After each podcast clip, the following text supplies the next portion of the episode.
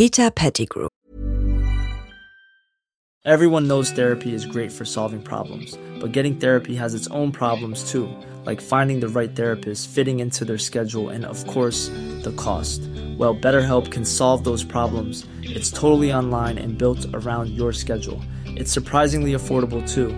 Connect with a credentialed therapist by phone, video, or online chat, all from the comfort of your home. Visit betterhelp.com to learn more and save 10% on your first month. That's BetterHelp, H E L P.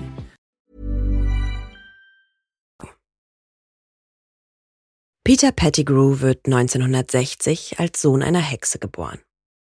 Er besucht ab 1971 die Hogwarts-Schule für Hexerei und Zauberei. Während der Sortierzeremonie schwankt der sprechende Hut zwischen Slytherin oder Gryffindor, sortiert ihn letztlich aber nach Gryffindor. Bald freundet er sich mit Sirius Black, James Potter und Remus Lupin an, die er wegen ihrer Beliebtheit und ihrer Talente bewundert. Pettigrew beteiligt sich an den Schikanen von James und Sirius gegen den Slytherin-Jungen Severus Snape. Ohne den Schutz seiner Freunde hätte er es aber wohl kaum gewagt, Snape zu schikanieren.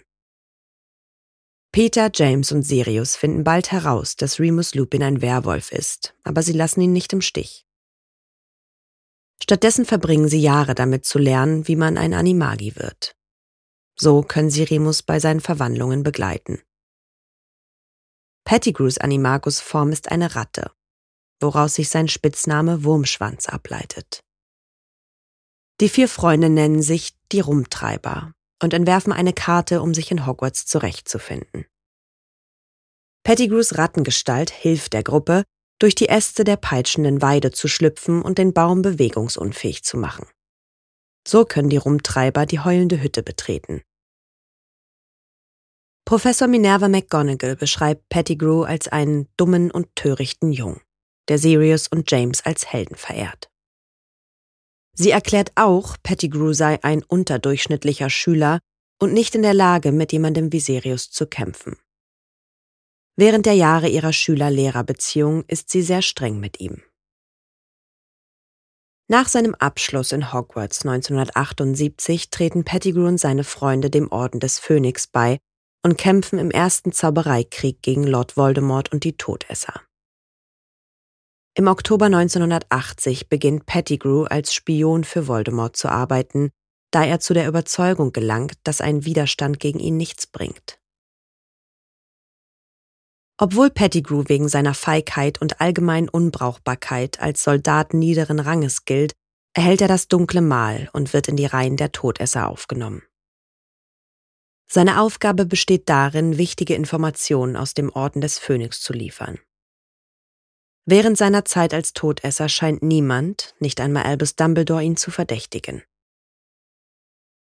Peter Pettigrew wird zum Geheimnisträger der Potters, als diese mit Hilfe des Fidelius-Zaubers untertauchen. In der Halloween-Nacht 1981 verrät Pettigrew seine Freunde. Voldemort ermordet James und Lily kann aber ihren Sohn Harry nicht töten. Der Todesfluch schlägt zurück und zerstört Voldemorts körperliche Gestalt. Als Pettigrew bei den Trümmern des Hauses der Potters ankommt, erkennt er, was geschehen war, und nimmt Voldemorts Zauberstab an sich. Er befürchtet, das Ministerium würde seinen Verrat durch eine Untersuchung des Zauberstabs aufdecken. Außer James und Lily ist Sirius Black der Einzige, der weiß, dass Pettigrew ihr Geheimniswahrer war. Er erkennt, was Pettigrew getan hatte und macht ihn ausfindig. Sirius hofft, seine Freunde rächen zu können. Als er sich Pettigrew nähert, beschuldigt dieser Sirius lautstark, die Potters verraten zu haben. Bevor Black seinen Zauberstab ziehen kann, tötet Pettigrew zwölf Muggel durch einen Sprengfluch. Dann täuscht er seinen eigenen Tod vor, indem er einen Finger abschneidet und ihn zurücklässt. Er verwandelt sich in eine Ratte und flieht. Sirius wird für den Verrat und die Morde an Pettigrew und zwölf Muggeln verhaftet und ohne Prozess in Azkaban eingesperrt.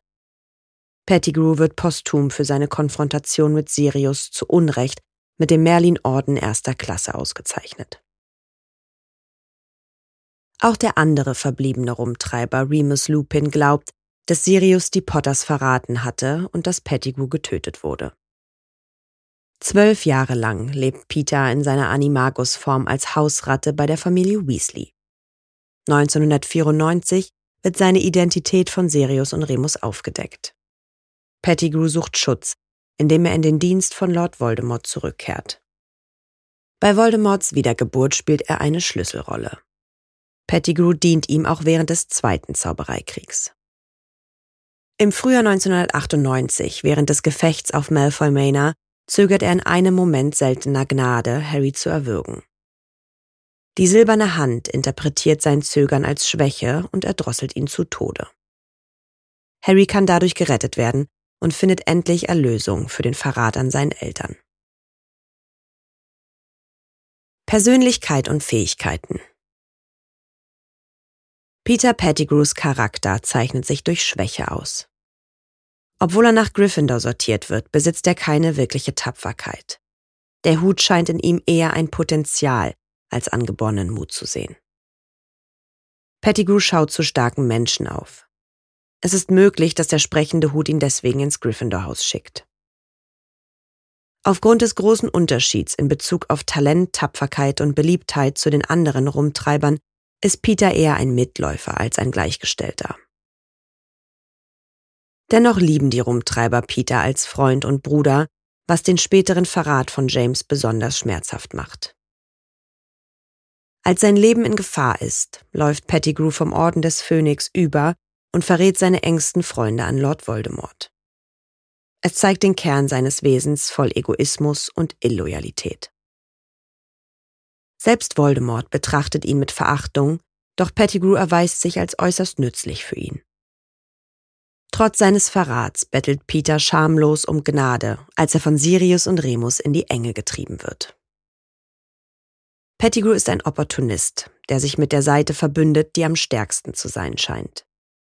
Er ist nur sich selbst gegenüber loyal und handelt so, wie es für ihn im Moment am besten ist. Er erwartet, dass er dafür belohnt wird, dass er Voldemort zu Harry Potter führt. Zu Voldemort kehrt er nur zurück, weil er keine andere Wahl hat. Obwohl andere behaupten, Pettigrew sei ein schwaches, talentloses Ding, ist er zumindest gerissen genug, um seinem ehemaligen Freund Sirius nach Voldemorts erster Niederlage zu entkommen, ihn für seine Verbrechen anzuklagen und seinen eigenen Tod vorzutäuschen. Ursprünglich fasst er den Plan, Harry als Willkommensgeschenk an Voldemort auszuliefern, sobald dieser zurückkehrt. Obwohl sein Vorhaben gut durchdacht ist und er geduldig wartet, wird der Plan durchkreuzt, als Pettigrews Gestalt vorzeitig aufgedeckt wird. Er beherrscht die dunklen Künste und ist mächtig und bösartig genug, um den tödlichen Fluch gegen Cedric Diggory einzusetzen. In Momenten der Verzweiflung ist Pettigrew bereit, seine eigenen Gliedmaßen zu amputieren. Trotz seines feigen Wesens empfindet Pettigrew ein gewisses Maß an Reue für den Verrat an seinen Freunden. So zögert er, Harry zu töten, als er 1998 an seine Lebensschuld erinnert wird. Obwohl Pettigrew schnell versucht, den Moment der Schwäche ungeschehen zu machen, führt sein winziger, barmherziger Impuls dazu, dass er von seiner eigenen silbernen Hand erwürgt wird. Zuvor schlägt Pettigrew sogar vor, dass Voldemort sich einen anderen Feind für seine Wiedergeburt suchen solle. Als Voldemort daraufhin den Verdacht hegt, dass er sich um Harry Potter sorgt, behauptet Pettigrew hastig, dass Harry ihm nichts bedeute. Es ist erkennbar, dass er Harry gegenüber eine gewisse Dankbarkeit für das Verschonen seines Lebens empfindet. Pettigrew selbst erkennt, dass er ein Feigling ist und gibt zu, dass er nie so mutig wie Sirius, Remus und James war. Während seiner Zeit als Kretze, der Ratte, in der Obhut der Familie Weasley, ist Pettigrew faul, unmotiviert und schläft durchgehend. Das könnte daran liegen, dass er es genießt, verwöhnt zu werden. Auch nach seiner Rückkehr zu den Diensten der Todesser zeigt er weiterhin ein gewisses Maß an Faulheit und Nachlässigkeit. Pettigrew ist einer von nur zwei bekannten Todessern, die es wagen, Voldemort beim Namen zu nennen. Der zweite ist Barty Crouch Jr. Dennoch zuckt Pettigrew zusammen, als Sirius den Namen bei ihrem Wiedersehen in der heulenden Hütte ausspricht. Obwohl Professor McGonagall behauptet, Peter sei weniger begabt als seine Freunde und obwohl Voldemort ihn später als schlechten Zauberer bezeichnet, zeigt er ein überraschendes Ausmaß an magischen Fähigkeiten. Es ist wahrscheinlich, dass Pettigrew schon immer ein fähiger Zauberer ist. Seine Kräfte wurden möglicherweise bereits in seinen Schuljahren von seiner schüchternen Persönlichkeit überschattet. Peter ist eigentlich bemerkenswert geschickt und scheint in der Magie genauso begabt zu sein wie die anderen drei Rumtreiber. In den dunklen Künsten ist er vielleicht sogar der fähigste der vier. Pettigrew erweist sich als begabt in der Zauberkunst. Zusammen mit den anderen drei Rumtreibern hilft Peter bei der Entwicklung der sehr komplexen Karte des Rumtreibers mit dem mächtigen homunkulösen Zauber. Pettigrew kann mühelos einfache Zauber nonverbal wirken lassen. So geschehen beim Zauberstab Lichtzauber, Feuerzauber und Schwebezauber. Peter besitzt Fähigkeiten im Brauen von Zaubertränken der dunklen Magie. Er braut erfolgreich den rudimentären Körpertrank und den Regenerationstrank, die es seinem Meister ermöglichen, eine permanente Form wiederzuerlangen. Er hilft auch dabei, den Vielsafttrank für Barty Jr. zu brauen. Pettigrew scheint sehr fortgeschrittene Fähigkeiten in der Verwandlung zu haben. Im Jahr 1995 zaubert er mit dem Incarcerus-Fluch Seile, die Harry Potter an das Grab von Tom Riddle Senior fesseln. Er braucht zwar die Hilfe seiner Freunde, dennoch schafft es Peter, die Animagus-Verwandlung im Alter von 15 Jahren erfolgreich abzuschließen.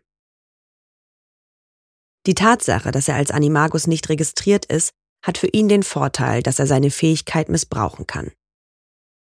Seine Gestalt ermöglicht es ihm auch, mit echten Ratten zu kommunizieren und so den Aufenthaltsort von Voldemort herauszufinden. Peter beweist mehrfach, dass er die dunklen Künste beherrscht und ein mächtiger dunkler Zauberer ist. Im Jahr 1981 ist er in der Lage, einen äußerst explosiven Fluch zu wirken, der eine Straße in die Luft sprengt und zwölf Muggel gleichzeitig tötet.